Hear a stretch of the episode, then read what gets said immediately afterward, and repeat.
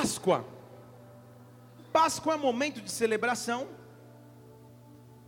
E não há problema se no dia de hoje você já tenha comido um, dois, três, quatro pedaços de um ovo de chocolate, se não todo ovo de chocolate. Mas eu sei também que você sabe que a Páscoa não é isso. A Páscoa não é a comemoração comercial de um feriado. Você sabe disso, diga amém. Para nós, a Páscoa tem uma significância muito mais profunda e importante. Para nós, o feriado de Páscoa é um feriado de festa, se não uma das maiores festas. Também sabemos que no calendário judaico essa não é a Páscoa, mas isso não vem ao caso agora. O importante é que a data seja celebrada e comemorada. O importante é que é, paremos em algum momento e nos lembremos do sacrifício que ele fez por mim e por você. E que esse sacrifício não foi em vão. Por isso que a Bíblia diz que ele olha o fruto do penoso trabalho e quando ele vê, ele se alegra. O fruto do penoso trabalho que foi passar pela cruz e se alegra. A Páscoa foi instituída por Deus no momento chave na vida do povo de Israel. O povo se encontrava em tamanha escravidão. O povo se encontrava em tamanha servidão anos e anos trabalhando para que o Egito fosse construído, até que Deus resolve instituir a Páscoa. Vamos, eu vou esperar alguém dizer amém. Tá? Até que Deus resolve instituir a Páscoa. Isso, bem espontâneo assim, é melhor ainda. A Páscoa é instituída por Deus para celebrar a passagem. Então a Páscoa em hebraico literalmente significa passar sair de uma situação adversa e entrar numa nova realidade de vida, sair de uma situação e entrar numa outra realidade, Páscoa é celebração de mudança. Deus transforma coisas que até então estavam separadas, Deus transforma coisas que estavam paralisadas, Deus trans, transforma coisas que não produziam e começa a trazer vida onde não existia vida. Eu estou aqui a dizer a você que ce, celebrar Páscoa é lembrar que o nosso Deus é capaz de nos fazer passar de uma situação para outra. Eu não sei o que nós estamos atravessando, o que você atravessa pessoalmente, o que você passa na sua vida, mas celebrar Páscoa é saber que Deus é capaz de nos fazer passar Deus é capaz de nos tirar de uma realidade e colocar em outra realidade. Levante uma de suas mãos agora. Há uma glória do Espírito Santo de Deus aqui já sobre esta casa. Há uma glória do Espírito Santo de Deus sobre esse local. E eu te digo: prepare-se para passar. Prepare-se para passar. Prepare-se para passar. Prepare-se para sair de uma realidade e entrar em outra realidade.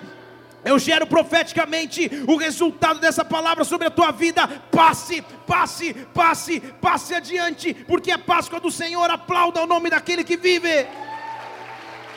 Páscoa. Oh, Espírito Santo de Deus. Aplauda, aplauda, porque Ele é maravilhoso. Oh, Santo de Israel.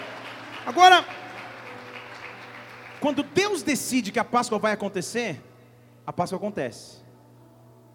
Fale comigo, a Páscoa acontece.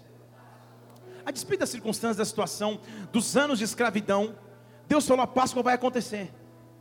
A Páscoa vai ser estabelecida. E aí ele estabelece em Êxodo capítulo 12, abra lá comigo. Como que as pessoas deveriam esperar a Páscoa? Abra lá, Êxodo capítulo 12, versículo 11.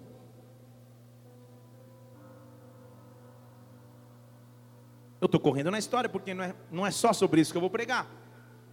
Mas Deus havia dado a instrução de itens numa refeição, que seria a refeição da Páscoa. Mas ele dá uma instrução específica, ele diz: olha, faz o seguinte: se prepara para comer, mas não é aquele almoço, aquela ceia que você senta tranquilo, achando que nunca vai acabar essa refeição. Quando você for comer, coma já com seu lombo cingido, ou seja, é, era tipo um cinto que o pessoal levava as coisas. Coma já com sapato nos pés e com cajado na mão. Coma com pressa, porque essa é a Páscoa. Deixa eu falar de novo. Ele diz: quando você for sentar para a Páscoa, ele está dizendo para o povo de Israel: coma, desfrute da refeição, desfrute da ceia, mas não é uma ceia que você vai ficar sentado horas conversando. Come já com pressa, porque você vai se levantar para sair. Coma já com pressa, porque se eu preparei a refeição da Páscoa, ela só marca a transição de um tempo para o outro. Ela só marca que uma coisa vai acabar e outra vai começar, mas aí eu vou ter um sinal. E é sobre este sinal que eu quero falar hoje. Ele diz assim no versículo 13: O sangue vos será por sinal. Você consegue repetir comigo? O sangue será o sinal. Então qual era o sinal? Você conhece a história? Você já leu ou já assistiu os Dez Mandamentos na Record, ou os Dez Mandamentos do Tempo da Minha Avó? Você já assistiu algum filme? Você já imagina mais ou menos como era. Mas naquela noite da Páscoa, convencionou ser também a noite que Deus ia passar ou ia ferir os primogênitos do Egito com morte. E só ficaria livre da morte ou do anjo da morte aqueles que espalhassem o sangue do cordeiro nos umbrais das portas. Sabe o que eu estou falando? Diga amém. Então eles passariam ali com um material chamado isopo, que é um galinho que você molhava meio que uma esponja da época, não tinha esponjinha. Então você molhava o galinho no sangue e passaria nos umbrais da porta. Então quando o salmista está dizendo purifica-me com o isopo, ele está dizendo passe o sangue sobre a minha vida. Estão comigo aqui? Ele está falando passe o sangue sobre mim, porque se o sangue estiver sobre mim, o sangue é o sinal. Fale, o sangue é o sinal. Estou aqui hoje para falarmos sobre sangue, porque no Antigo Testamento o sangue era a principal moeda de troca. Não havia redenção, não havia outra fase, não havia perdão, não havia nada se não houvesse sangue. O sangue era o, o que havia de mais forte no mundo espiritual. De mais forte. Se você lembrar comigo, o derramamento ou a oferta de sangue começa com o próprio Deus. Porque quando Adão e Eva pecam, você lembra comigo que Deus faz uma roupa ao homem e à mulher. E essa roupa não é uma roupa de linho, de seda ou, de, ou um terno de microfibra. Essa roupa era uma roupa de vestes de animais. Para que a roupa de vestes de animais existisse, esses animais precisaram morrer. Então esses animais derramaram sangue. Deus já estabelece o sangue como a moeda que existiria para que o mundo espiritual reconhecesse poder. Tudo bem? Então eu quero afirmar a você que há poder no sangue de Jesus. Minha avó me ensinou isso desde a infância. Eu nasci na cidade de São Paulo, como você pode ver pelo sotaque paulista. Eu nasci em São Paulo e durante alguns anos meu pai foi transferido para uma cidade chamada Londrina, no Paraná, no norte do Paraná. E eu morei durante uns quatro anos lá. E lá, na época, nós frequentávamos a igreja presbiteriana central. E eu e minha irmã nós cantávamos no coralzinho infantil. E a gente morava, sei lá, umas cinco quadras da igreja, então a gente ia a pé. E, como minha mãe nos amava tanto, tinha época que as peças tinham encenação, então durante uma encenação era Gideão. Mas ao invés da minha mãe me vestir com alguma roupa e deixar a roupa de Gideão lá para a igreja, eu ia cinco quadras vestido de Gideão. então era uma roupa, pensa a roupa de Gideão mesmo, aquele tipo uma toga, um pano na cabeça, uma criança de 10 anos andando na rua. E eu ia junto com a minha irmã de Gideão, ela, de, ela sei lá de qual personagem. E a gente ia, cinco, seis quadras, e o caminho era tranquilo.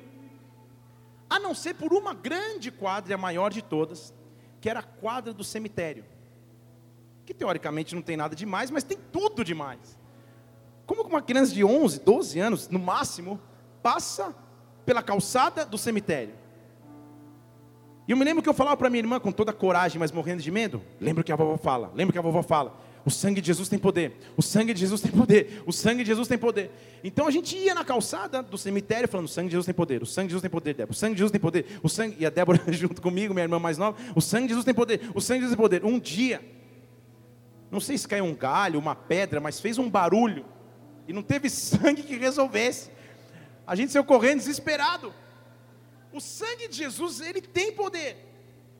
Deixa eu falar de novo para alguém dizer amém. O sangue de Jesus tem poder. Mas será que nós sabemos efetivamente o poder que esse sangue tem? E o poder que esse sangue nos oferece no mundo espiritual? E o porquê foi importantíssimo e ele veio para derramar sangue? Ele veio para entregar sangue, porque ele estava cumprindo o que existia desde o Antigo Testamento estabelecido como moeda de troca lá em Levítico 17, versículo 11. Eu sugiro que você anote, porque vai ter muito texto. Eu passei por data show, eles já olharam e falaram, acho que é vigília hoje. Levítico 17, versículo 11 diz assim: A vida da carne está no sangue. Estão lendo aí comigo? Porque eu tenho dado sangue sobre o altar para fazer expiação, perdão pelas vossas almas, porque é o sangue que faz expiação em troca pela vida. Vocês estão vendo comigo? O Antigo Testamento então estabelece uma lei. No altar ou na carne, a única vida que pode ser oferecida é o seu sangue. A única forma de fazer expiação, de fazer perdão pela culpa, é derramando sangue é derramando sangue, literalmente, naquela época, Levítico, que é o livro das leis, estava dizendo que para ter perdão, precisava-se ter sacrifício. E o sacrifício era feito mais ou menos assim. Em Levítico capítulo 4, a Bíblia descreve como o sacrifício era organizado pelos sacerdotes. A Bíblia diz assim, Levítico capítulo 4, versículo 5: O sacerdote que é ungido é separado para ser sacerdote. Volta, por favor, Camilo, no versículo 4. Ele diz assim: traz o novilho na porta da tenda da revelação, perante o Senhor, põe a mão sobre a cabeça do novilho e imola, imola realmente sacrifica perante o Senhor. Tudo bem aí? Diga amém. Então vou fazer uma pergunta a vocês, baseado no versículo que estamos lendo. O novilho entrava na tenda ou não entrava na tenda? Quem acha que entrava? Levanta a mão. Quem acha que não entrava? Tem gente que não acha nada, então. Se você que não acha nada, calma. Ele está na porta da tenda. Ele não entra na tenda. Tudo bem? Então o sacrifício era mais ou menos assim: do lado de fora da tenda, o sacerdote colocava as mãos sobre o novilho e sacrificava o novilho. Porque a representação desse ato era o sacerdote fazia para você, novilho que não tinha culpa, eu transfiro as culpas. Eu coloco a mão sobre a sua cabeça e transfiro as culpas do pecado do povo para você. Era a simbologia daquele ato. Depois a gente vai ver como a cruz teve total efeito. Então ele põe a mão sobre o novilho, sacrifica o novilho, aí ele entra no altar ou entra no templo só com o sangue. Então a Bíblia diz, versículo 5, que o sacerdote pega do sangue e entra com o sangue na tenda da revelação. Molha o dedo no sangue, sete vezes perante o Senhor, na frente do véu. Vocês estão lendo ali comigo? Não estou inventando. Era, era, era o modus operandi do sacrifício. Então não adiantava entrar com o novilho. É, olha, olha eu fazendo novilho, nem sei se novilho. Na tenda da congregação. Não, não, não, não, não. O sacrifício tinha que vir antes. É por isso que depois do sacrifício eu começo a dar ações de graças. É por isso então que o Salmo 100 diz: entre por suas portas com ação de graças, porque você já fez o sacrifício lá fora. Tudo bem comigo? Você fez o sacrifício e agora com o sangue você tem acesso. Só que o sangue do novilho, como está escrito no versículo 6 de Levítico 4, só me deixa chegar diante do véu. Tudo bem? Ele não me deixa passar pelo véu. Eu olho para o véu, eu jogo até o, o sangue no véu, mas de lá eu não passo mais, porque o sangue do novilho é limitado. Era necessário haver um outro sangue. Era necessário que alguém derramasse sangue, mas um sangue que tivesse poder no mundo espiritual. Um sangue que me desse acesso no mundo espiritual. Um sangue que pudesse ser a moeda de troca definitiva. Só que Jesus Cristo, como a gente já viu no domingo passado, ele veio para cumprir a lei, não para revogar a lei. Então ele também precisaria derramar sangue. Ele sabia da importância do cordeiro, ele sabia que fora do templo, fora da tenda da revelação, tinha que existir um sacrifício para que nós pudéssemos entrar. Então, desde o Antigo Testamento, o que livrava o povo da morte era o sangue. Fale comigo, sangue. O que livrava o povo da aflição, o que livraria o povo do anjo da morte seria o sangue do cordeiro sobre as portas. Só que Jesus Cristo se levantou para ser o verdadeiro cordeiro. A Bíblia diz, na verdade, o apóstolo Paulo o define como o cordeiro pascal, o cordeiro da Páscoa, o cordeiro que definiu de uma vez por todas o que é o sacrifício. Senão a gente teria aí na calçada a gente vendendo novilho para você matar e entrar na igreja. Então o sacrifício agora já foi feito e hoje eu e você podemos entrar com o sangue do cordeiro até o altar, porque um dia ele derramou o sangue, eu tenho acesso a esse sangue. Mas pensa comigo que Jesus pregava para uma multidão de gente, e nessa multidão tinha muita gente faminta. Nessa multidão tinha muita gente com fome. E um dia, convém Jesus Cristo multiplicar pães e peixes. Ele vai lá, multiplica os pães, os peixes, você conhece a história, o menininho vem. Você imagina o que aconteceu, a notícia deve ter bombado. no Face no dia seguinte, ah, meu Deus, multiplicação de pães e peixes é de graça, no Cidade Alerta da, da época, sei lá o que aconteceu. A notícia começou a correr. E o povo começou a falar: calma aí, vamos seguir esse Jesus aí, porque ele fala umas coisas que a gente não entende, mas no final ele vai dar pão e vai dar peixe. Todo mundo, uhul, é isso aí, é isso que eu preciso. E Jesus começou a perceber que uma multidão ia atrás dele esperando o momento do milagre. Jesus sabe quando eu quero compromisso com ele ou quando eu só quero os seus milagres. Deixa eu falar de novo. Jesus sabe quando eu quero a vida que Jesus me oferece ou quando eu só quero aquilo que ele pode me oferecer. Só aquilo que ele pode proporcionar, os milagres que ele pode fazer. E a galera começou a ir atrás de Jesus. E em João 6, o pessoal começou a ir atrás, falando, que milagre você faz para provar que você é Jesus? Porque João 6 é a continuação da multiplicação de pães e peixes. Que milagre você faz? Meio que provocando Jesus a, a fazer um pão de novo. A multiplicar o pão de novo. Jesus já, já se liga no movimento e fala assim: não, não, deixa eu falar uma coisa para vocês. João 6,48. Eu sou o pão da vida.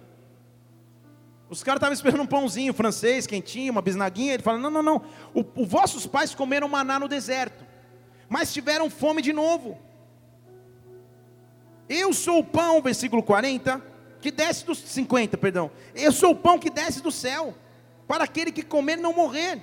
Eu sou o pão vivo que desceu do céu. Se alguém comer desse pão, vai viver para sempre. E o pão que eu darei pela vida do mundo é a minha carne. Então os discípulos judeus começaram a discutir entre si: calma aí, ele vai dar carne para a gente comer? A carne dele? Que é isso? Uma sessão de canibalismo? Jesus disse antes de qualquer coisa, ele fala, em verdade, em verdade eu vos digo. Aí Jesus eleva o nível. Se você não comer a carne do Filho do Homem, e se você não beber o seu sangue, você não vai ter vida. Pô, a galera estava esperando um pãozinho multiplicado com peixe. E Jesus muda o rumo da conversa. Ele fala: se você não beber o meu sangue, você não vai ter vida. Porque quem come, versículo 54, da minha carne, quem bebe do meu sangue tem vida eterna. E esta pessoa eu posso ressuscitar no último dia. Calma aí, agora ele adicionou alguma outra coisa no sangue. Ele começou a mostrar que o sangue tem poder de ressurreição. Deixa eu falar de novo. Ele começou a mostrar que aqueles que querem compromisso com o sangue do Cordeiro, esses podem ter e vão ter autoridade de ressurreição e vida na terra. Vão ter autoridade de ressurreição e vida por onde passa, mas eu preciso beber o sangue porque a minha carne é verdadeiramente comida, versículo 55. O meu sangue é verdadeiramente bebida. Quem comer da minha carne e beber do meu sangue vai permanecer em mim e eu nele. Então o que eu estou aqui dizendo a você é que é tempo de beber do sangue. É tempo de beber do sangue. É tempo de beber do sangue é tempo de comer da carne, é tempo de ter relacionamento com Ele. Sabe o que ele estava dizendo para aquele povo? Vocês vieram aqui achando que daqui a pouco eu vou multiplicar o pão e peixe de novo, vocês vão sair daqui com a barriga cheia. Mas não, não, não, não. Agora eu vou levar o nível da conversa. Beba do meu sangue, coma da minha carne, aí você tem compromisso comigo. Você diz amém. Alguns dizem glória a Deus, outros aplaudem ao Senhor. Muito bem. Mas, no versículo 66, mostra que a galera ainda ficou meio assim, calma aí. Entendi. Sabe quando Jesus fala algo que você não entende direito? Porque a Bíblia diz no versículo 66 de João 6, que por causa desse discurso, muitos dos seus discípulos voltaram para trás e não andaram mais com ele. Jesus estava separando aqueles que queriam um relacionamento verdadeiro do que, daqueles que queriam somente os benefícios. Você conhece pessoas que só querem os benefícios que Jesus pode fazer, só os milagres que Ele pode proporcionar, só a ressurreição que Ele pode te oferecer. Mas quando Jesus levanta e fala: oh, hoje não vai ter pão, não, gente, mas se vocês beberem do meu sangue, vocês estão comigo. Um já fala, ah, poxa, tem um compromisso. Um começou embora, outro começou embora, outro começou embora, outro começou embora, outro começou embora, outro começou embora. Um foi para um lado, Jesus falou: Meu Deus do céu. Tipo, o último que sai apaga a luz. Só que ele vira para os doze aqueles que tinham caminhado com ele durante grande parte de suas vidas depois de serem, terem sido chamados. Aqueles que viram paralíticos andando, cegos enxergando, surdos escutando, aqueles que viram Jesus Cristo, ele vira para os doze. E diz no versículo 67 que ele fala então para os doze: Ah, então vocês também vão embora? Vocês também querem ir embora? E como eu amo Pedro, porque Pedro sempre tomava iniciativa, ele corta a orelha, ele, ele que fala tudo. Pedro vira e fala: Não, Senhor, calma aí, para onde é que nós iremos? Qual seria o nosso destino se é só o Senhor que tem palavras de vida eterna. É claro que eu quero o teu sangue, é claro que eu quero a tua vida, é claro que eu quero a tua vida em mim. Eu preciso beber o teu sangue, meu Senhor. Sabe por quê? É óbvio que Jesus não estava falando em grego. Mas Pedro, por revelação, sabia o que a palavra grega, talvez, de sangue ou de beber significa. Beber no grego, a palavra pinó, e o Novo Testamento foi escrito em grego, que significa ser nutrido para a vida eterna. Então calma aí, deixa eu explicar de novo. Jesus estava dizendo: beba do meu sangue e você vai ser nutrido até a vida eterna. Beba do meu sangue e a tua preocupação não é só o que você vive agora, mas a tua preocupação é a eternidade. Beba do meu sangue, tenha parte com o meu sangue, tenha parte com o meu sacrifício, e você vai começar a experimentar o poder que é derramado por esse sangue. Rabasteste cabarej. O sangue de Jesus Cristo é o nosso acesso, o sangue de Jesus Cristo é o nosso benefício. Nós estávamos afastados, nós estávamos distantes, mas Efésios, Efésios capítulo 2, versículo 13 diz que antes eu estava longe, antes eu não tinha acesso, mas através do sangue de Cristo, agora eu posso me achegar a Ele. Agora os céus estão abertos sobre a minha vida.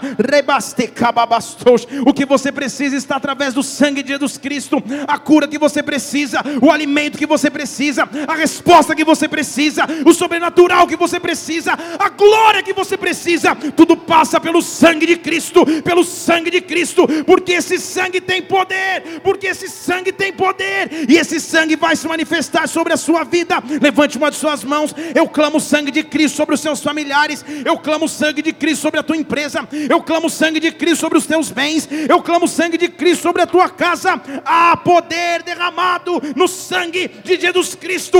Rabareste cababastores. E eu chamo esse poder à existência agora. E eu chamo esse poder à existência agora. E eu chamo essa glória à existência agora. Espírito Santo de Deus, que o teu poder se manifeste aqui, que o teu sangue marque as nossas vidas nessa noite, Pai. Rabareste cababastor.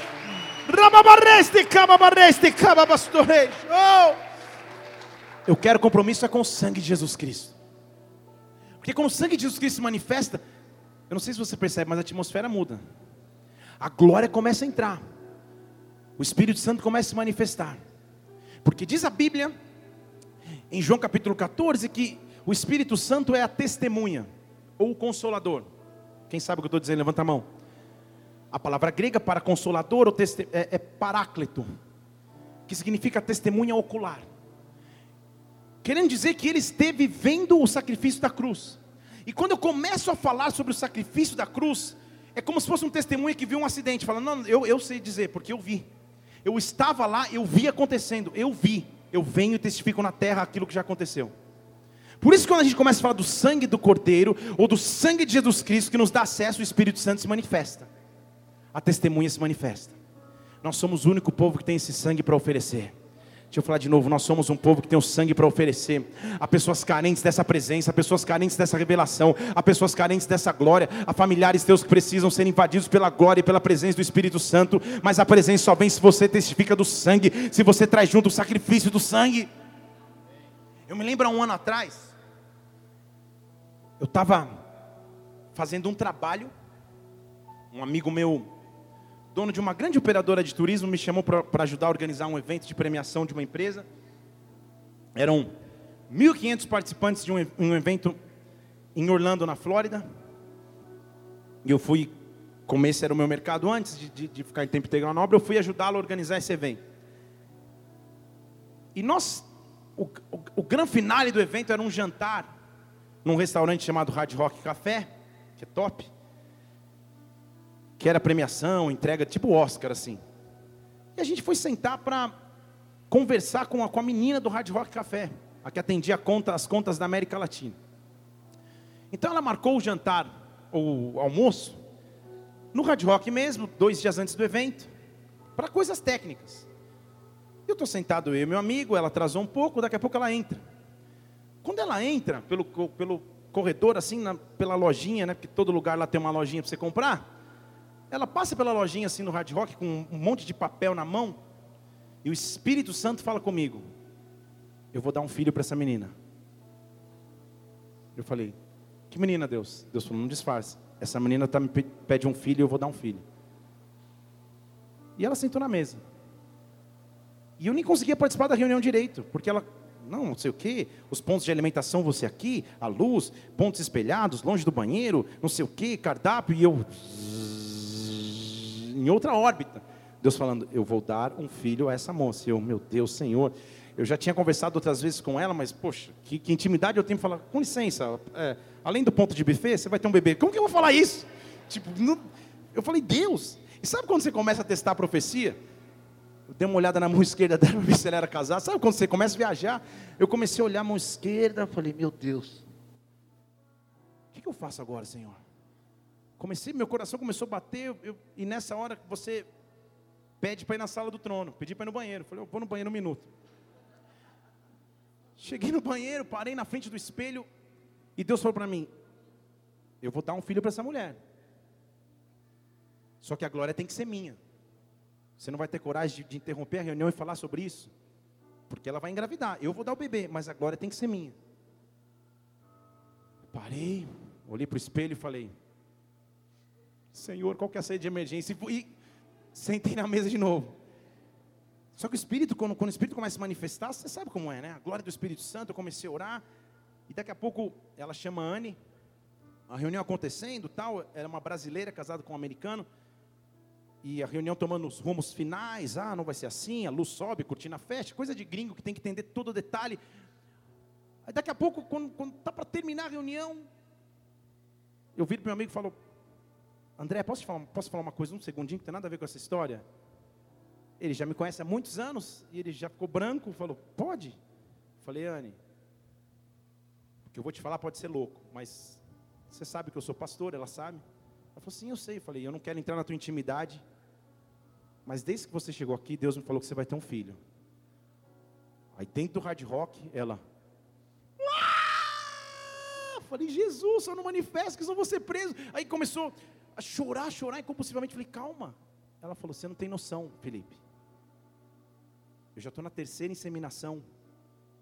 Já gastei 15 mil dólares em cada, eu somando. Falei, poxa Deus, por tão mais pouco eu faria tão rápido. Eu estou brincando. Aí ela falou, já, eu já gastei 15 mil dólares em cada inseminação. E os médicos disseram que é impossível. Eu já desisti. Eu falei, olha, aí como, como, aí quando você entra no profético, agora já foi, agora você tem que tomar de autoridade. Eu falei, não, então, então deixa eu te dizer uma coisa. Para tudo. Tira esse papel de lado aqui. O que eu estou te dizendo é sério. Minha esposa estava grávida na época, né? Ano passado. Minha esposa está grávida também. Eu sei o quão sério é para uma mulher gerar filhos. Eu nunca ia brincar com esse assunto se eu não sentisse que é de Deus. Eu não sei qual é a tua fé.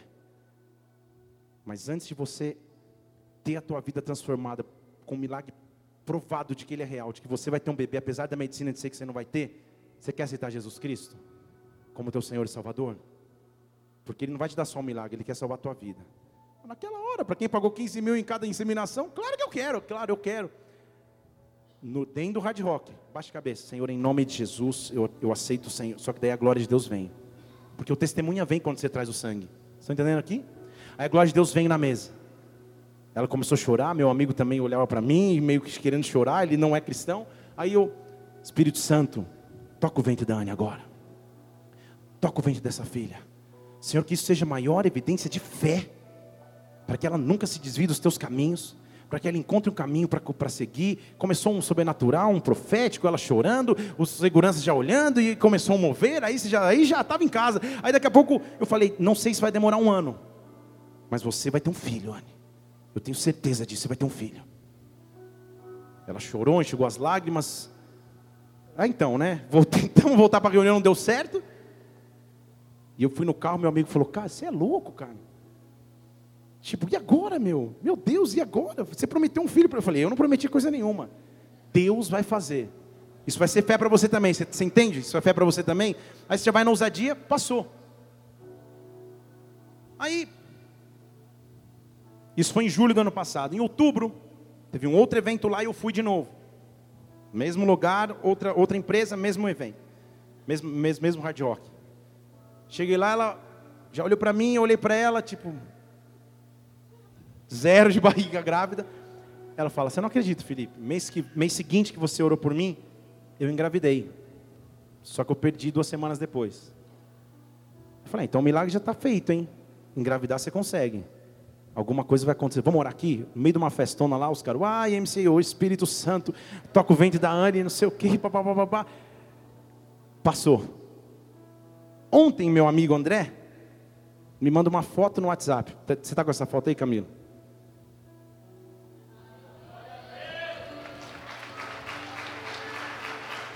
Pode aplaudir o Senhor porque Ele é maravilhoso? Aí, ó. Antes de completar um ano daquele momento que a gente teve junto ali num, num, num jantar, nada a ver ela vai gerar um filho porque Deus é maravilhoso. Apesar da medicina dizer não, apesar de todos os diagnósticos dizer não, apesar dela ter usado todos os recursos financeiros possíveis, Deus é capaz de fazer além do que a gente imagina ou pensa. Porque quando o sangue de Jesus Cristo se manifesta, quando a glória de Jesus Cristo se manifesta, não há Deus maior do que o nosso Deus, não há Deus maior que o nosso Senhor. Toda essa família está frequentando a igreja, toda tecabastos, uma tia que estava desviada está na igreja novamente, só porque Deus é um Deus capaz de fazer milagres, só porque Deus é um Deus capaz de fazer sobrenaturalidade o sangue de Jesus Cristo tem poder. O sangue de Jesus Cristo tem poder. Qual é a tua impossibilidade? Qual é o impossível que você enfrenta hoje? O sangue do Senhor tem poder. Dê um glória a Deus e aplauda o Senhor.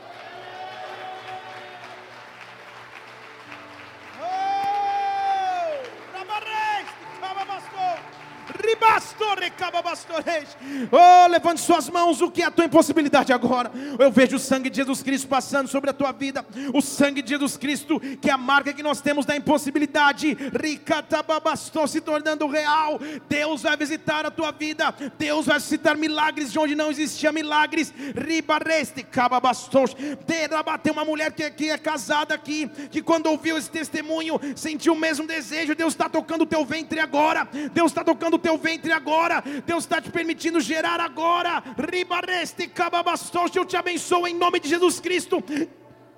E em tempo recorde você vai testemunhar nesse altar. Aplauda o Senhor.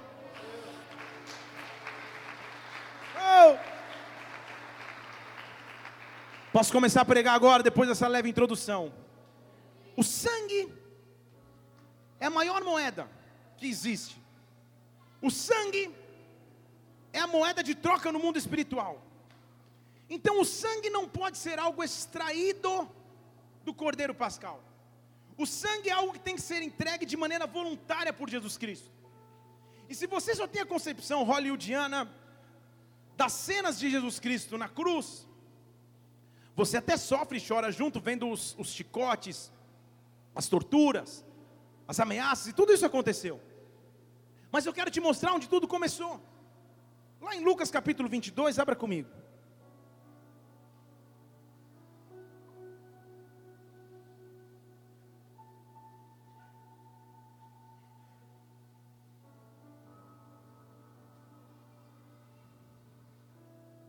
Versículo 42. O pai está conversando com o filho, e é uma conversa individual. Eles estão num local chamado Getsemane, que significa a prensa do azeite, porque quando se aperta o azeite, se sai o óleo. Deixa eu falar de novo.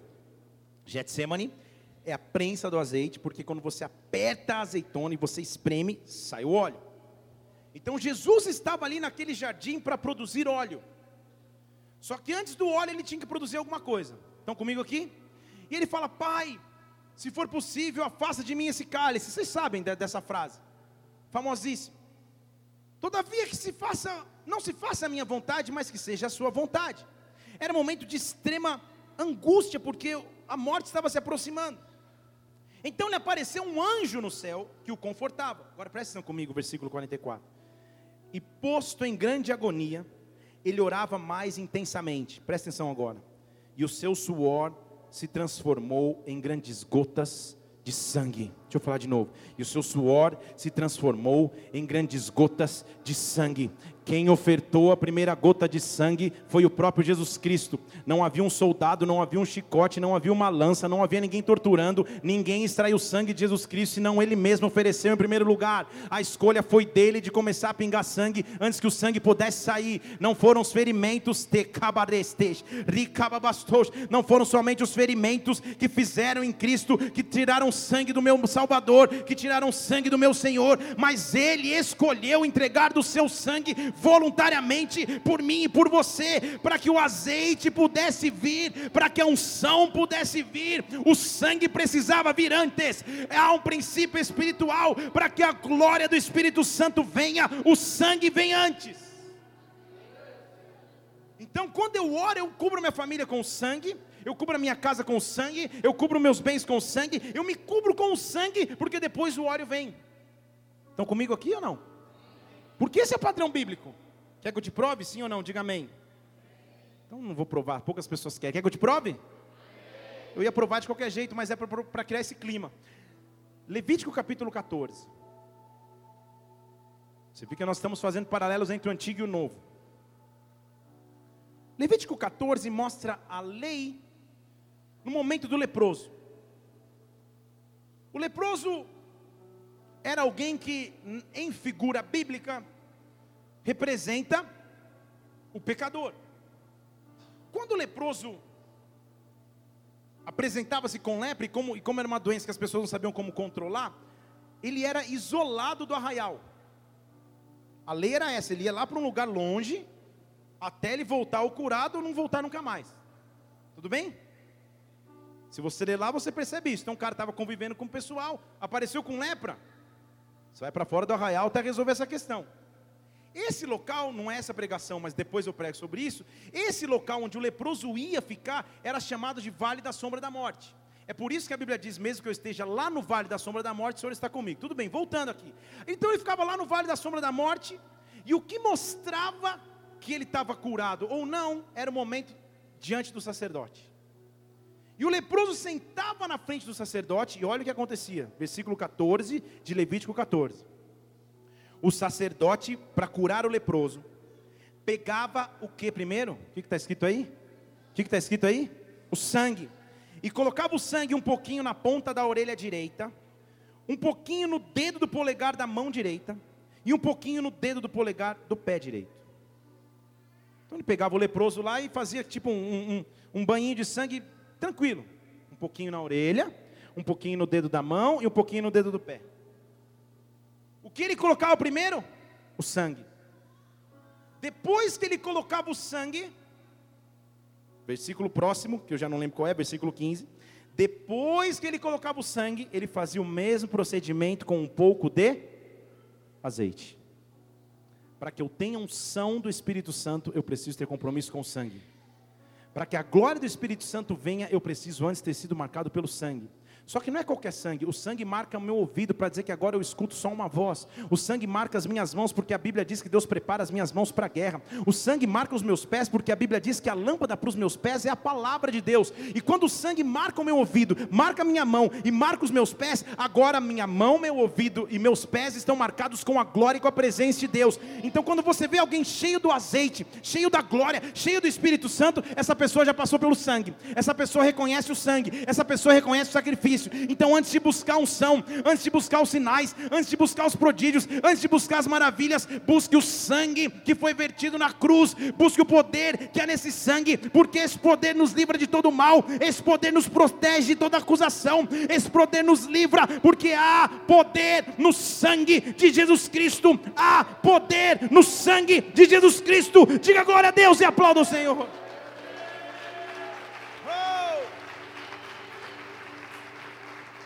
Eu sou daqueles que quer levar o sangue onde passar. Nós temos que ser daqueles que por onde anda o sangue passou antes. Se há azeite é porque na primeira camada veio o sangue. Foi isso que ele fez no Getsemane para produzir azeite, ele derramou o sangue. Ele ofereceu a moeda de troca primeiro, ribastete, mas o sangue me limpa por maneira completa. Em 1 João capítulo 1, versículo 7, ele diz assim: Se nós andarmos na luz, como ele também está na luz, então nós temos comunhão com os outros. E o sangue de Jesus, seu Filho, nos purifica de todo o pecado. O sangue de Jesus Cristo me purifica de toda a impureza. O sangue é que me purifica. O sangue. O sangue acaba com as minhas culpas. Quando eu clamo o sangue de Jesus Cristo sobre mim, não há poder maior do que esse. Quando eu chego sobre os meus familiares, eu oro, Senhor, cobre com o teu sangue, cobre a minha família com o teu sangue, cobre a minha casa com o teu sangue. Eu reconheço o poder que há no teu sangue. Nada foi mais importante na cruz senão o teu sangue ser vertido, senão o teu sangue ter sido derramado, senão o teu sangue ter sido compartilhado por mim. Cobre-me com o teu sangue, Senhor. Que ao andar por onde eu passar essa semana, que onde eu pisar, que o teu sangue esteja sobre a minha vida. Podem estar tramando contra mim, podem estar fazendo tramóias contra mim. O inimigo pode estar tentando me perseguir, tocar a minha casa, mas há uma marca do sangue sobre mim, há uma marca do sangue sobre a minha vida, há uma marca do Cordeiro, e eu não posso ser tocado. O sangue de Jesus Cristo vai manifestar um poder que você não imaginava essa semana. O sangue, pode aplaudir o Senhor? Ok. Oh. A Bíblia diz que não foi você que escolheu a ele, ele te escolheu. E olha como ele te escolheu, Efésios capítulo 1, versículo 3. O apóstolo Paulo tentando nos explicar um pouquinho para que a gente entenda. Ele diz assim: Bendito seja o Deus, Pai do nosso Senhor Jesus, Ele nos abençoou com todas as bênçãos espirituais nas regiões celestes também nos elegeu nele antes da fundação do mundo, para que nós pudéssemos ser santos e irrepreensíveis diante dele em amor. Tudo bem? Ele nos abençoou. Agora presta atenção que a Bíblia diz. E ele nos predestinou para sermos filhos por adoção por Jesus Cristo para si mesmo, segundo o beneplácito da sua vontade. Você fala: "Meu Deus, já não estou entendendo nada". Como assim nos predestinou? Há pessoas que creem na predestinação, mas não entenderam a origem do versículo. Predestinação significa que uns nasceram salvos e outros não nasceram salvos, senão Deus faria acepção de pessoas. A palavra grega para predestinou é ele olhou do alto e deu uma missão. Então, lá no alto, ele olhou e viu a tua história, a tua vida morta na picareta lá, morta na micareta, morta na, morta na balada, morta não sei aonde, lá no, correndo atrás do teu elétrico, quase morrendo no acidente de carro, usando produtos. Ele viu quase a tua vida sendo perdida e lá ele te predestinou. Lá ele falou: não, o destino vai ser outro, a história vai ser outra. Há uma moeda que foi derramada por esse homem, há uma moeda que foi derramada por essa mulher. O sangue vai entrar em atuação, porque ele diz no versículo 6: para o louvor da sua glória, da sua graça, Ele nos deu gratuitamente o amado, nele nós temos redenção pelo seu sangue, nele nós temos redenção pelo seu sangue, a redenção dos nossos delitos, segundo as riquezas da sua graça.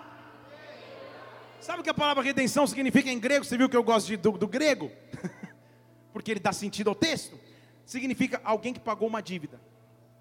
Então é como se fosse amanhã pagar o boleto do financiamento do teu carro, você chega lá no banco e o cara fala: Não, alguém quitou o carnê todo. Aleluia, glória a Deus. Imagina? É mais ou menos isso. Redenção no conceito bíblico é quando você ia pagar a dívida, alguém fala: Não, pagaram o carnê, quitaram.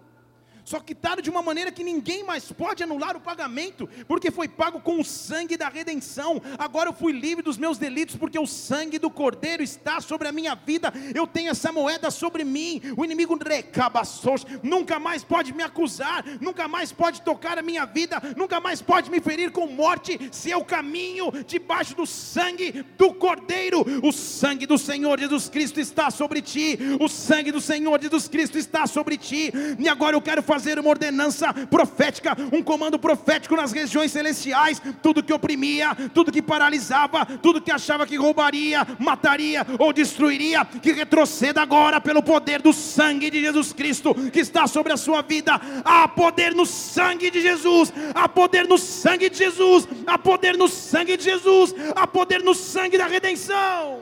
Há poder. Oh! Te cababastos, ribasto reis. Oh, aí, o sangue, na verdade, é uma prova de amor. Vira para alguém e fala: Você já me deu uma prova de amor? Preferível se for sua esposa, sua namorada, seu. A casais falam: Me dá uma prova de amor. Aí o cara vai lá, se endivida em dez vezes na Casa Bahia, compra o celular. Prova de amor não é isso. Prova de amor é algo que não pode ser mudado. Prova de amor é algo que não pode ser transformado. Em Romanos capítulo 5, versículo 8, ele diz: Deus deu uma prova de amor para a gente. E a prova de amor é essa: quando eu ainda era pecador, Cristo morreu por nós. Mas ele é mais específico, mais ainda, eu fui justificado agora pelo seu sangue. e por ele eu fui salvo da ira. Fale comigo, sangue. Sangue. Sangue. Só que Deus subiu o nível, né? Como Deus sempre faz. Em Hebreus capítulo 13, eu quero ler esse texto para a gente já terminar. Amém, irmã. Deus te abençoe. Sempre que o pastor fala vai terminar, tem mais 40 minutos, mas só para você achar. Lá em Hebreus 13, versículo 11, ele diz assim: ele começa a falar, ó, eu estou falando de uma lei que vocês conhecem, né? Lembra que o corpo dos animais, o sangue dele é trazido para dentro do lugar santo, porque ele é sacrificado fora? Vocês lembram disso? Ele está falando. Então lembra que o sangue é trazido para dentro do santo lugar pelo sacerdote, como oferta pelo pecado, porque ele foi queimado aonde? Fora do arraial. Tudo bem? Se você fizer um passeio e Deus te dê condições um dia de fazer, para Israel. Se você for, amém, irmã? Se você for para Jerusalém, você vai ver que na cidade antiga de Jerusalém, essa cidade era murada, ela tinha muros. E há um passeio lá turístico, que é o passeio pela Via Dolorosa, pela Via Cruz, que é passar pelos pontos onde, acredite-se por estudos, que Jesus passou levando a cruz. E você percebe com o guia que chega um momento que a excursão vai subir o Gólgota, o monte onde Jesus Cristo foi crucificado, que o guia fala: agora nós vamos sair da cidade, nós vamos para fora da cidade, para o local onde ele foi sacrificado. Deixa eu falar de novo aqui para esse lado. Jesus Cristo sabia que o sacrifício do cordeiro tinha que ser feito do lado de fora. Então ele sai fora, falando da redundância, mas ele sai para fora. Ele sai dos muros da cidade para ser crucificado lá fora. Para que quando o sacrifício acontecesse, eu tivesse ousadia para entrar. Você entendeu? Porque Jesus não quer ninguém dentro do culto culpado. Jesus não quer ninguém dentro do culto se sentindo, ah, mas eu não sou digno de estar aqui. Ah, mas eu fiz. Não, não, não. Antes de você entrar para cultuar a Deus, resolva suas culpas pelo sangue. Resolva suas culpas pela glória e entre sem peso algum, entre desprendido de qualquer coisa, porque Ele se entregou por nós. Paulo está explicando isso lá no versículo 12. Por isso, Jesus, versículo 12 de Hebreus 13. Por isso, Jesus, para santificar o povo, pelo seu sangue, sofreu fora da porta. Vocês estão entendendo aqui comigo ou não? Agora o texto faz sentido. Por isso, Jesus saiu da cidade para o sacrifício. Agora, olha o convite. Dá até arrepio só de pensar no convite. Então, faz o seguinte: vai encontrar com ele lá fora. Vai encontrar com ele do lado de fora, levando o seu próprio, ou sua culpa. Vá lá encontrar na cruz porque nós não temos aqui cidade permanente, nós temos uma cidade que virá. Então vamos com Ele para sempre oferecer sacrifícios de louvor, isto é, vamos oferecer com os nossos lábios frutos que confessam o Seu nome. Então o que a Bíblia está dizendo é: eu não quero só entrar no culto por aquilo que o culto pode fazer por mim, antes do culto eu quero ter um encontro lá fora com Ele, eu quero encontrar a cruz, eu quero passar pela cruz, eu quero passar pelo sangue, porque ali a minha culpa acaba acaba, ali minha enfermidade acaba, ali minha opressão acaba, ali minha angústia acaba, e eu sou marcado pelo sangue da cruz, e agora eu entro no local de culto livre para adorar ao meu Deus, livre para cultuar o meu Senhor, livre para exaltar aquele que vive. Oh! Xerabareste, cababastou.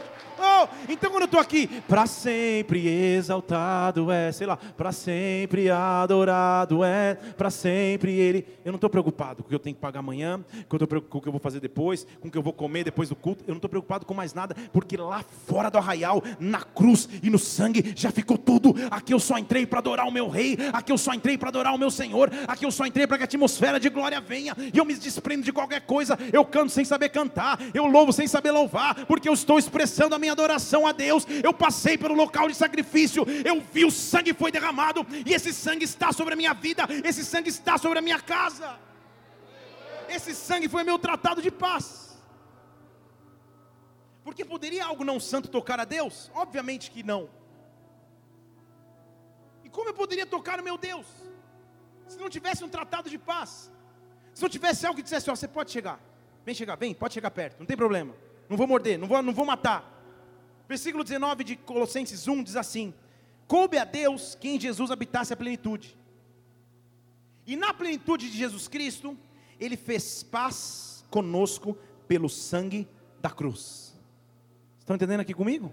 Ele fez paz conosco pelo sangue da cruz.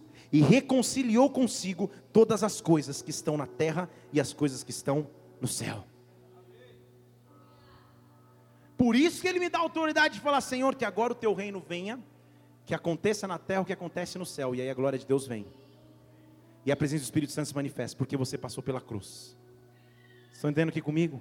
Porque a glória de Deus já passou pela tua vida, porque você cabastou. Versículo 21 diz: Antes você era estranho, antes você era inimigo, porque você fazia coisas más, mas agora Ele reconciliou contigo o corpo da sua carne, porque Ele morreu, a fim de perante Ele você possa se apresentar agora santo, sem defeito, irrepreensível. Rabasteste, cabastos. O sangue é a expressão da minha vitória. O sangue é a expressão da minha vitória. Olha o que a Bíblia diz em Apocalipse capítulo 12. Uma das cenas finais. Agora, versículo 10. Chegou a salvação, o poder e o reino do nosso Deus. Chegou a autoridade de Cristo. Já foi lançado fora o acusador dos nossos irmãos. Estou lendo já a cena final. Estou contando o filme antes do fim. Agora acabou o domínio de Satanás, acabou o domínio do acusador. Ele estava diante do nosso Deus e nos acusava de dia e de noite. E só uma coisa me trouxe vitória, e eles o venceram pelo sangue do Cordeiro e pela palavra do seu testemunho, e não amaram as suas vidas até a morte. Eu preferia amar a vida que Deus me ofereceu e não a minha vida. Eu preferia as prioridades de Deus e não as minhas. Eu preferia a glória de Deus e não a minha glória. Eu diminuí para que ele crescesse. O sangue de Cristo me marcou, e essa foi a minha vitória. Essa foi a marca da minha vitória contra o inimigo. Tragada foi a morte pela vida. Oh! O sangue de Cristo é a marca que todo cristão carrega. Fala para quem está do seu lado, você está com sangue. Fala, você está com sangue. E Páscoa é lembrar que ele morreu. E glória a Deus que ele morreu. Só que também lembrar que ele não está mais lá pregado morto a imagem dele morto na cruz já não, não traz nenhuma associação para nós, porque ele não está mais lá. Ele não está mais lá. Mas foi importante ele morrer. Porque a Bíblia é um livro que fala de leis. Porque o diabo é alguém que quer pesquisar brechas na lei, Deus sabe isso e ele faz a lei perfeita.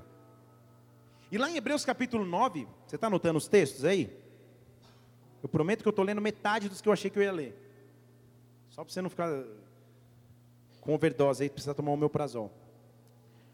Hebreus capítulo 9, versículo 16, diz assim: Onde existe um testamento, é necessário que aconteça a morte do testador.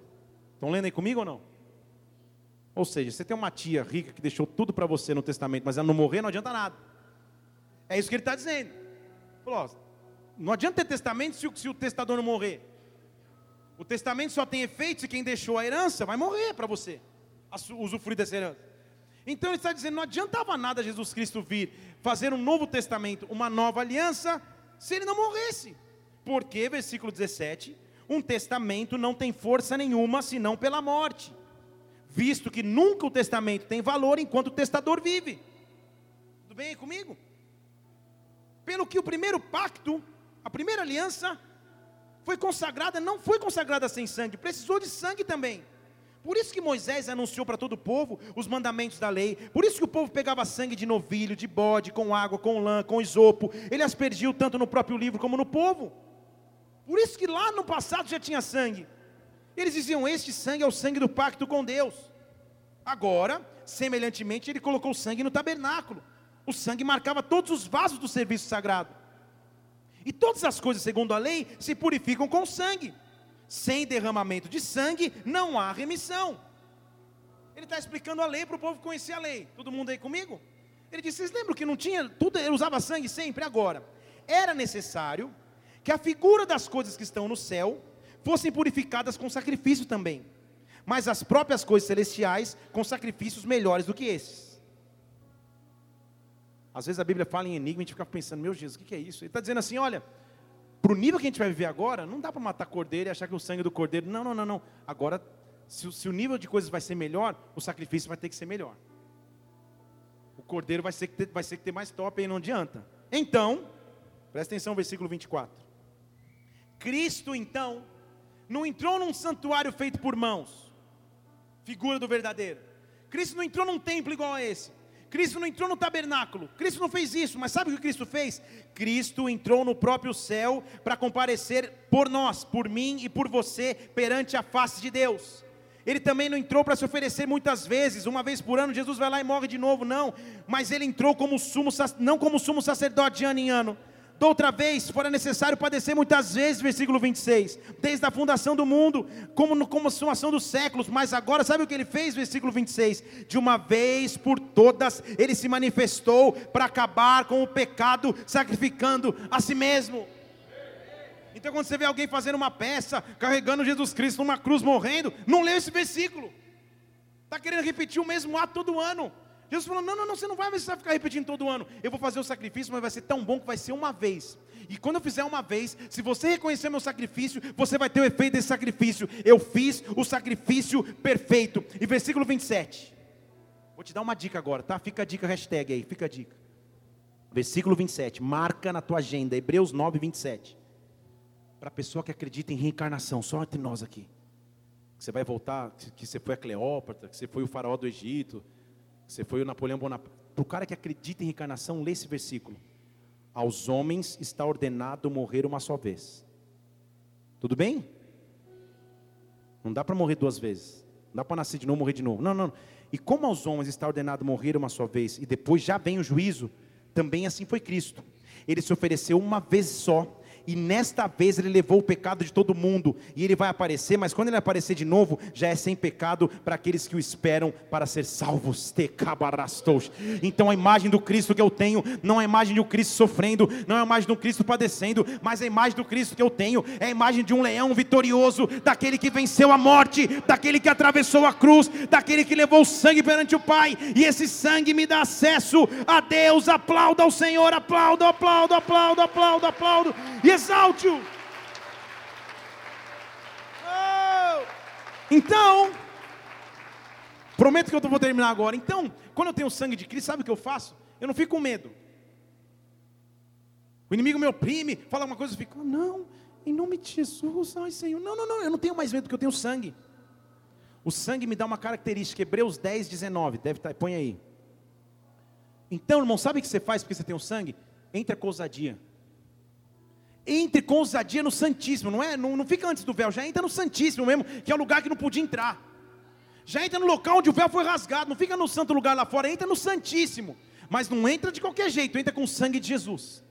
Tem ousadia de entrar pelo sangue de Jesus, através do novo versículo 20, através do caminho que ele inaugurou. Que caminho é esse? Um caminho que é novo e vivo, através do véu, isto é, a sua carne. O que a Bíblia está dizendo é que o véu que separava lá no tabernáculo era o próprio Jesus Cristo, e para chegar no Santíssimo Lugar, eu tenho que passar pelo véu, ou seja, eu tenho que passar por Cristo, eu tenho que passar pelo seu sacrifício. Foi por isso que em João 14 ele disse ser o caminho, a verdade e a vida. Há um novo e vivo caminho para minha vida, há um novo e vivo caminho caminho para a minha semana. Quando eu chego no momento onde não há mais saída, onde não há mais resposta, onde não há mais solução, há um caminho a ser percorrido, e esse caminho se chama Jesus Cristo. Esse caminho se chama, chama o sangue do Senhor Jesus.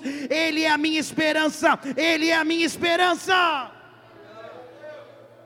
Então eu tenho um jeito de chegar, versículo 22. Chegue-se então com verdadeiro coração, com certeza de fé Tenha o coração purificado da má consciência, lava o corpo com água limpa, retém inabalável a fé da sua esperança, porque fiel é aquele que prometeu, fiel é aquele que prometeu, fiel é aquele que prometeu.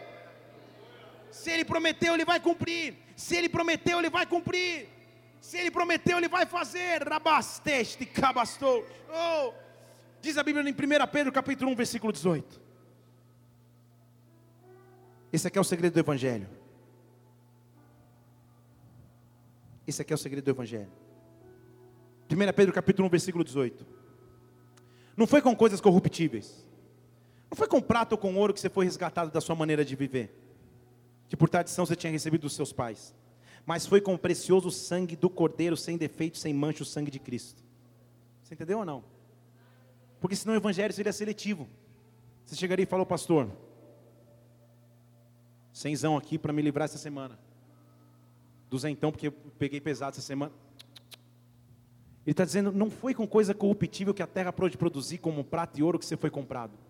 Mas a moeda que você foi comprada, uma moeda que, tá, que é oferecida ao rico, ao pobre, ao miserável, a qualquer um. Essa moeda, ela está acima da condição e status social terreno. Essa moeda é oferecida a todo aquele que crê. Essa moeda está oferecida, está à disposição de todo aquele que abre o seu coração. Essa moeda é de alguém que foi sacrificado mesmo sem ter defeito, mesmo sem ter culpa por mim e por você. O qual, versículo 20 de 1 Pedro 1 o qual na verdade foi conhecido antes da fundação do mundo e foi manifesto no fim dos tempos por amor a mim e a você que por ele credes em Deus, e ele ressuscitou dentre os mortos, e ele ressuscitou dentre os mortos, e lhe deu glória, de modo que a vossa fé e esperança estivessem em Deus. Ele ressuscitou, ele está vivo, o sangue de Cristo me dá autoridade. Então ele é crucificado, ele sobe na cruz, ele derrama sangue. Mas fala para alguém, não acaba aí. Mateus 28, versículo 1 diz que quando começava já o domingo, o primeiro dia da semana, no final do sábado, Maria Madalena e Maria foram ao sepulcro. Então a cena está mais ou menos assim: Jesus morreu na cruz, não tinha mais meio onde deixar o corpo. Um, um tal de José de Arimateia pega e coloca num, dentro de, um, de, um, de uma pedra que não havia sido usada. Vocês lembram disso? Isso dá uma outra pregação. Não vou nem falar isso, porque você não vou falar também. Você lembra quando, porque eu amo a palavra de Deus, né? lembra quando Moisés falou assim: Senhor, eu quero te ver? E Jesus falou: Você vai me ver dentro da fenda da rocha? Vocês lembram disso? E aí José de Arimateia chega e joga Jesus lá dentro da rocha. Mas tudo bem. Aí José de Arimateia esconde Jesus lá dentro da fenda da rocha. E Jesus está lá dentro da rocha. Tem gente com cara de interrogação. Depois você estuda e põe no Google aí. Jesus lá dentro do, da rocha porque ele era rocha e foi para a rocha. E está vendo Maria Madalena e Maria. Tipo, sei lá, vamos ungir o, o corpo do, do morto. Fazer o quê? Eu amo Jesus porque suas estratégias são perfeitas. Porque a gente sabe que ele ressuscitou, mas naquela época ninguém sabia. E a notícia precisava correr rápido, então por isso foram duas mulheres. Estou brincando, tá? Jesus é perfeito em tudo. Se fossem dois homens, ia ficar entre eles, beleza. Ressuscitou, acabou. Como foi duas mulheres, ah, pronto, em cinco segundos a aldeia toda sabia. Vou... Jesus sabe do que faz. Aí, não há base teológica para isso, mas Jesus é sábio. Muito bem. Aí, havia um impedimento.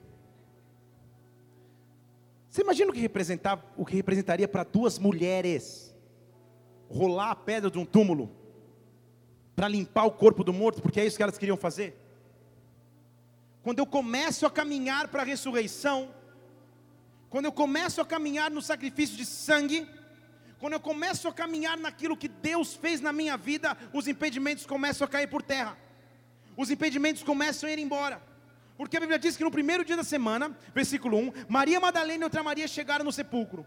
E quando elas chegaram, tinha acontecido um grande terremoto, porque elas não precisaram fazer força. Um anjo do Senhor tinha vindo do céu, e o anjo tinha removido a pedra, a pedra, aleluia, a pedra, e estava sentado sobre ela. Então o anjo tinha removido a pedra, o anjo estava sentado sobre a pedra, como se dissesse: seria difícil a pedra que você acha, a dificuldade que você achava que teria, não é mais dificuldade, porque o sangue do cordeiro já foi vertido, aquilo que você achava que seria impossível fazer, o anjo já veio e fez por você. Eu já estou sentado na pedra que seria a tua dificuldade. O seu aspecto era como de um relâmpago, suas vestes brancas como a neve. De medo dele, tremeram os guardas e caíram como mortos. E o anjo para as mulheres: Ei, vem cá, mulheres, fica, fica, fica tranquilo. Não fiquem com medo.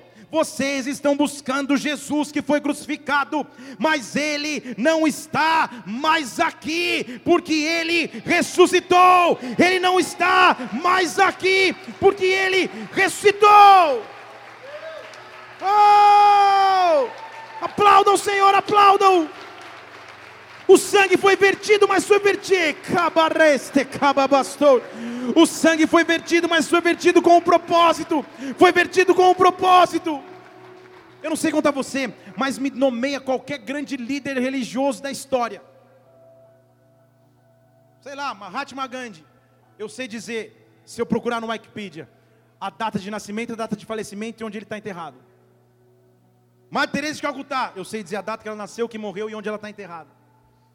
Todos os papas da história têm uma data de nascimento, uma data de morte e tem um local de túmulo. Só existe um líder que tem uma data de nascimento, mas quando você vai visitar o túmulo, tem uma plaquinha dizendo: Ele não está mais aqui.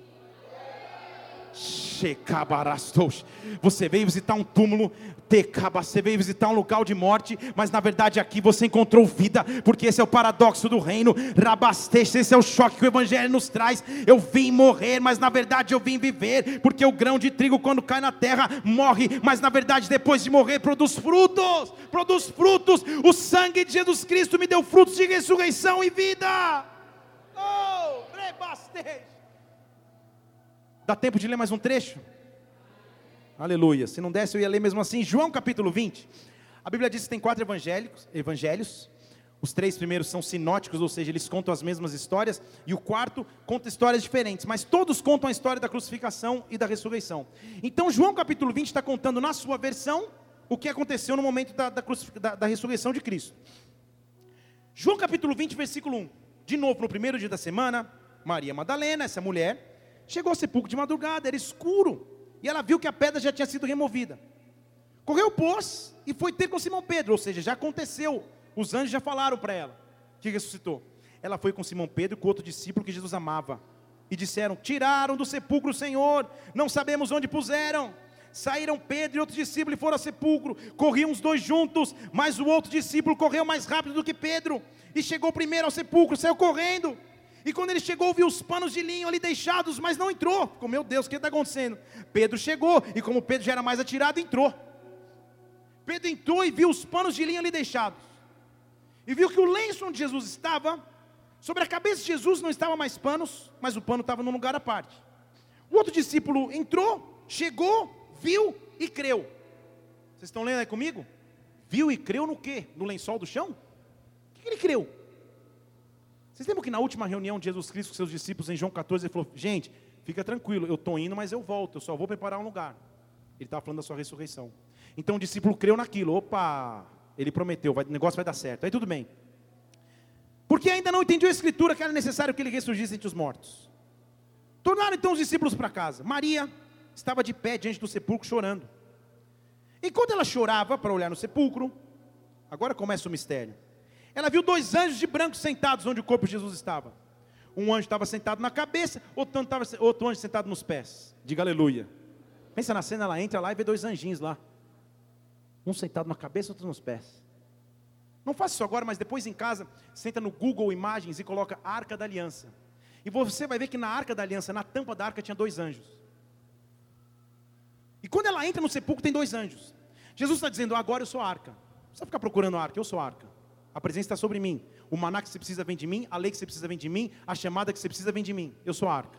Isso dá outra pregação, só, só, só para você anotando aí. Ele diz assim: Eu sou a verdadeira arca, eu sou a verdadeira aliança, pode entrar. Maria começa a olhar, vê dois anjos ali, fica desesperada, aí começa a acontecer um mistério. Como eu amo esse mistério. Enquanto ela estava lá, perguntaram os anjos: Mulher, por que você está chorando? Ela falou: Ah, tiraram o meu Senhor, não sei onde colocaram o meu Senhor, versículo 13. Ao dizer isso, Maria voltou para trás e lá estava Jesus de pé. Isso me chama atenção total, mas ela não sabia que era Jesus. Se você for ler a história de Maria Madalena, a Bíblia diz que tinha sete legiões de demônios sobre ela e, e Jesus expulsou esses demônios. Então essa mulher com certeza sabia quem era Jesus. Ela caminhava com Jesus. Como que ela não sabia quem era Jesus? Porque o Jesus que estava na frente dela já não era o mesmo Jesus porque o Jesus que estava na frente dela não era o Jesus que o mundo quer te fazer crer, com cara de sofredor, chorando, cheio de sangue. O Jesus que estava na frente dela, o Jesus que havia ressuscitado. O Jesus que estava na frente dela, o Jesus que estava vitorioso, por isso ela não conhecia. O Jesus que estava na frente dela, rabasteste, cabastos, só poderia ser revelado pelo Espírito, e o Espírito ainda não havia sido derramado. Então ela olha para Jesus, só que ela não sabe que é Jesus. Agora presta atenção aqui comigo. Perguntou-lhe Jesus, versículo 15: Mulher, que você está chorando? Ela, olha o que está escrito aí, ela, pensando que Jesus era o jardineiro, estava bem de revelação, pensando que Jesus era o jardineiro. Estão lendo ali comigo?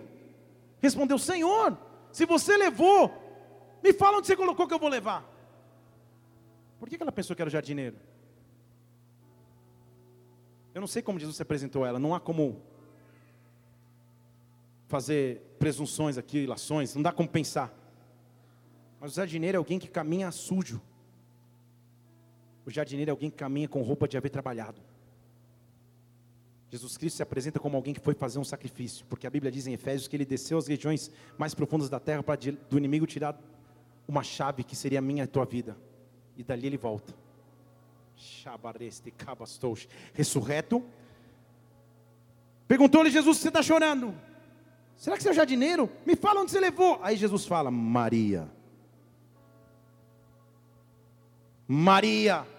Ela se vira e fala: Rabone, eu conheci, você é o meu mestre, porque a ovelha conhece o pastor pela voz, a ovelha conhece o pastor pela voz. Todo mundo te chamava de prostituta, todo mundo te chamava de promíscua, Maria, mas só eu te chamava pelo novo nome. Quando eu te chamar pelo novo nome, apesar do aspecto ser diferente, você sabe que sou eu. Eu ressuscitei para mudar a tua história, eu ressuscitei para mudar a tua vida. Rabasteste, cabareste, ribabareste, cabastou show.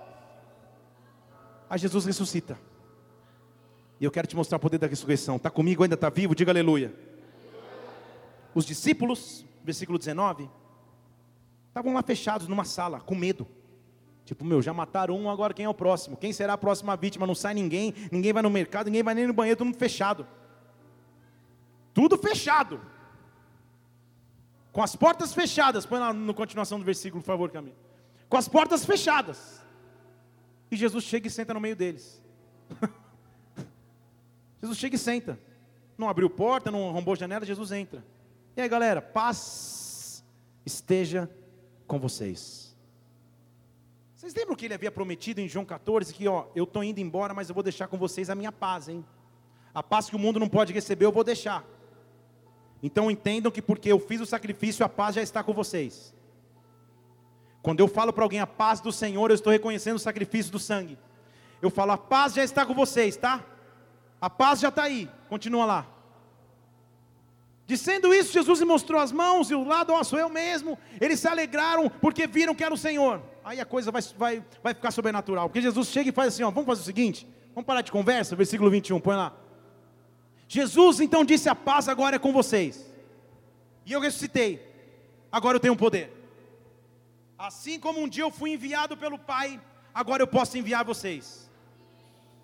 E é por isso que a Bíblia diz que eu posso fazer coisas maiores do que Jesus, porque agora você tem do meu sangue sobre si, agora você faz parte da promessa, você é cordeiro juntamente comigo. Lembra que eu fui enviado por Deus? Agora vai você, agora cumpre você a sua missão, agora faz você coisas maiores do que eu fiz na terra. Você tem o meu sangue, você tem o meu sangue, você tem o meu sangue, você tem o meu sangue. Mas ele só não dá comissão e vai. Ele fala para ir, mas ele dá as armas. E ele diz no versículo 22: Dizendo isso,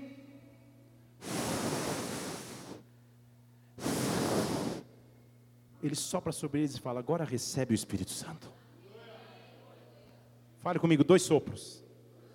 Fale de novo, dois sopros. A Bíblia só registra dois sopros. Lá no Éden, quando Deus pega um pedaço de barro que não tinha formato nenhum, Deus sopra sobre o homem fôlego de vida. E o homem passa a ser alma vivente, passa a ter vontade própria, desejo próprio, emoções próprias. Quando Jesus sopra novamente, ele está completando o primeiro sopro do Éden. Você está notando isso aí, né? Para você não ficar doido. Quando ele sopra novamente, ele fala assim: agora você não é só alma, agora você é espírito de vida. Quando você deixar de existir na terra, você não vai ficar só na terra, o teu espírito vai viver para sempre, eternamente. Receba desse novo espírito, receba dessa nova vida. É a minha vida sobre a tua vida, é a minha vida sobre a tua vida, é o meu fôlego sobre o teu fôlego. Receba do Espírito Santo, receba do Espírito Santo, receba do Espírito Santo, porque depois do sangue vem o poder, depois do sangue vem a unção, depois do sangue vem o azeite. Receba receba do Espírito de Deus sobre a tua caminhada, receba do Espírito Santo sobre a sua vida, receba, oh, rabarei, ribabastore, cababarei, ribabareste, cabababastor. Oh, feche seus olhos agora, feche seus olhos agora. Qual é o sopro que você precisa sobre a sua vida? Qual é o sopro que você precisa sobre a tua história? Qual é o sopro que você precisa sobre a tua sobre o teu casamento? Qual é o sopro que você precisa? O sangue de Jesus Cristo foi vertido na cruz por mim e por você o sangue que me faz ir além, o sangue que me faz conquistar aquilo que eu achava que não poderia. Há um sangue de Cristo sendo liberado sobre nós. Oh. Nada é impossível para Deus, nada é difícil demais para Deus, mas você sai nessa semana, você sai como aquele que leva o sangue de Cristo por onde passa, como aquele que leva o sangue do sacrifício de Cristo por onde passa. Arma nenhuma prospera contra ti.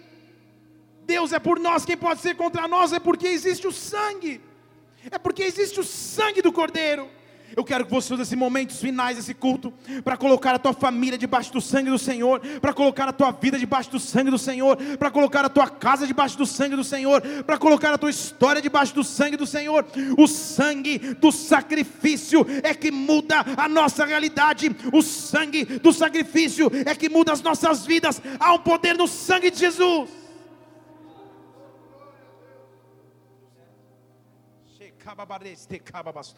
Espírito Santo de Deus, nós estamos aqui. Oh, Oh, Espírito Santo. Oh, Nós vamos começar a adorar a Deus. Mas antes de começarmos a adorar a Deus, quero te fazer uma pergunta.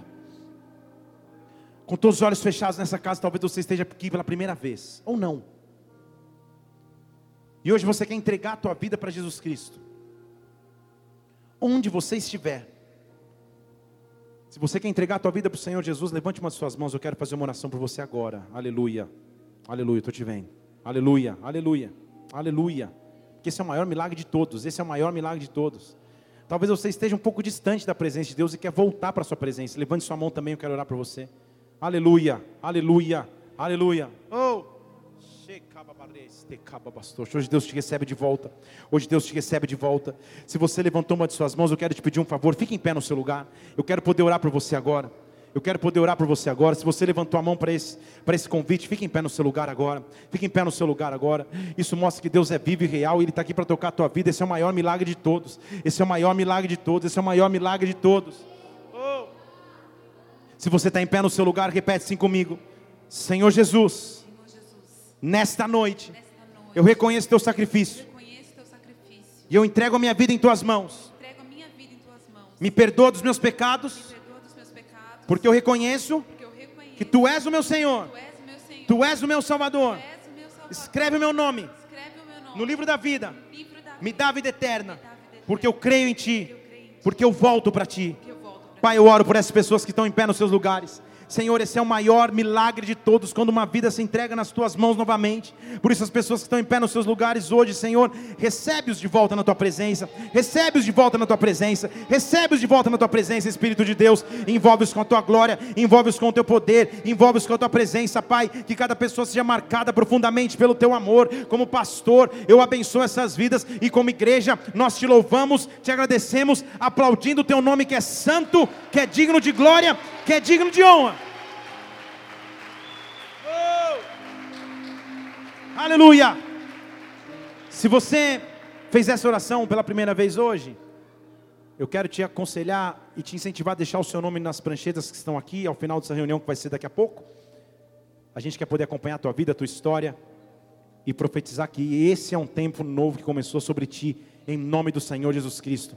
Que Deus te abençoe. Dê um abraço a alguém que está do seu lado aí. Se você viu essa pessoa fazer uma oração, abraça essa pessoa enquanto a gente aplaude o Senhor, igreja.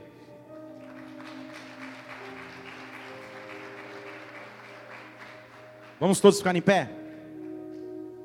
O sangue de Jesus Cristo vai marcar a tua vida. O sangue do Senhor Jesus Cristo vai marcar a tua história. O sangue do Senhor Jesus Cristo vai marcar a tua vida. O sangue do Senhor vai marcar a tua vida. O sangue do Senhor marca a tua semana. O sangue do Senhor marca a tua vida. Quais são as áreas em que você vai clamar o sangue de Jesus Cristo, o sangue do Cordeiro que foi vertido na cruz por mim e por você? Há um poder no sangue de Jesus, porque depois de clamarmos o sangue, vem a glória de Deus. Depois de clamarmos o sangue, vem a presença manifesta de um Deus que é vivo e real. Por isso nós vamos começar a adorar a Deus agora. Nós vamos começar a adorar a Deus agora. E céus e terra se tornam um, céus e terra se tornam um, a glória de Deus invade a sua vida, a glória de Deus invade esse local, o sangue do Cordeiro marcará a tua semana, o sangue do Cordeiro marcará a tua história. Vamos começar a adorá-lo, vamos começar a adorá-lo. Comece a adorar o Senhor. Rababarres, de cababarres, de cababastou. Oh.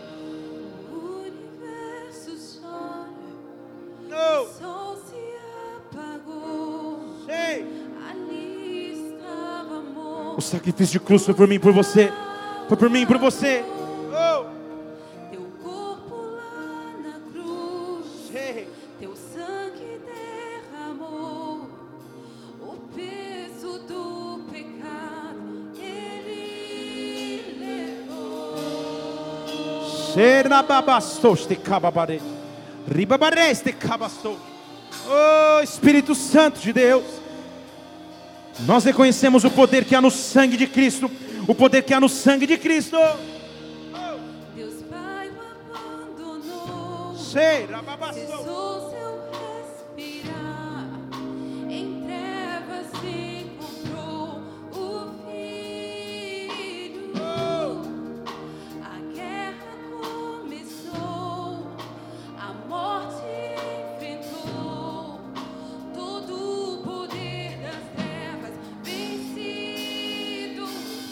Levante suas mãos declara. Roma estremeceu. O sepulcro se abriu. Nada. E nada vencerá Oh. teu grande amor. Declare. Ó morte, onde está? O rei ressuscitou. Ele venceu. Declare.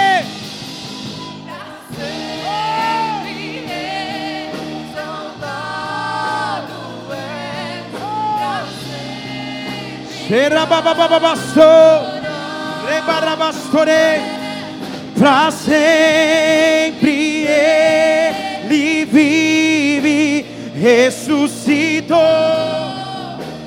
ressuscitou, para sempre, para sempre, para sempre, para sempre exaltado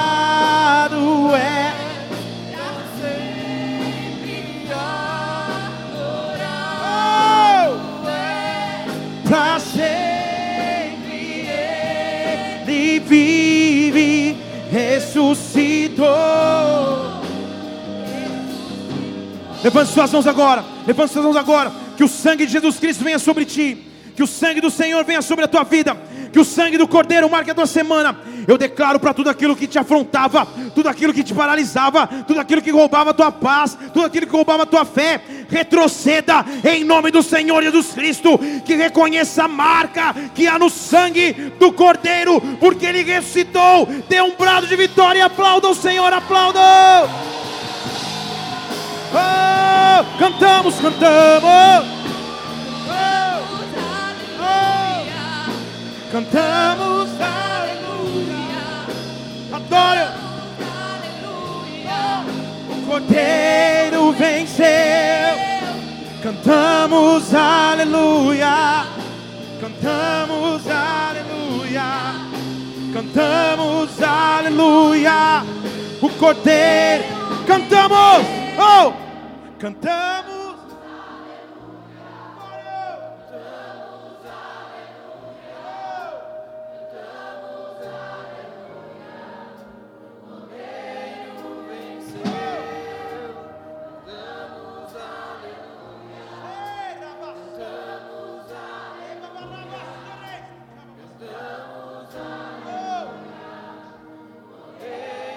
Tem a mão para pessoa que está do seu lado. Levanta a mão do seu irmão bem alto aí. Levanta a mão do seu irmão bem alto, dê a mão para ele. O sangue do Cordeiro está sobre a sua vida. O inimigo não pode tocar. O inimigo não pode tocar. Tudo aquilo que veio para roubar, matar, destruir hoje foi aniquilado pelo poder que há no sangue do Cordeiro. Pelo poder que há no sangue do Cordeiro. Ele ressuscitou, ele ressuscitou e vive. Ele ressuscitou e vive. Diga assim comigo: se Deus é por nós, quem será contra nós? O Senhor é meu pastor, e nada me faltará. Onde está, a morte, a tua vitória? O meu rei ressuscitou e vive. Dê um brado de vitória, aplauda o Senhor, aplauda, aplauda, aplauda. Oh, oh, cantamos a ti, cantamos aleluia,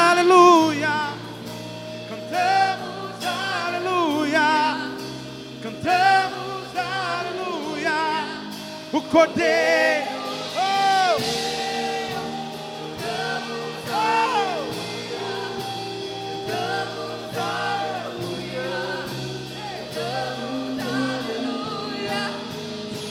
Levante sua mão. Que o amor de Deus Pai, que a graça do Senhor Jesus Cristo, que a unção do Espírito de Deus esteja sobre a sua vida. Que você tenha uma semana marcada pelo sangue do Senhor Jesus Cristo, que é o que te livra de todo pecado, que é o que te livra de toda impureza, que é o que te protege de todo mal. Eu te abençoo em nome de Jesus Cristo. Vai na paz do Senhor. Até quarta-feira no culto. Deus te abençoe. Vai na paz. Dê um abraço no seu irmão. Vai na paz de Deus.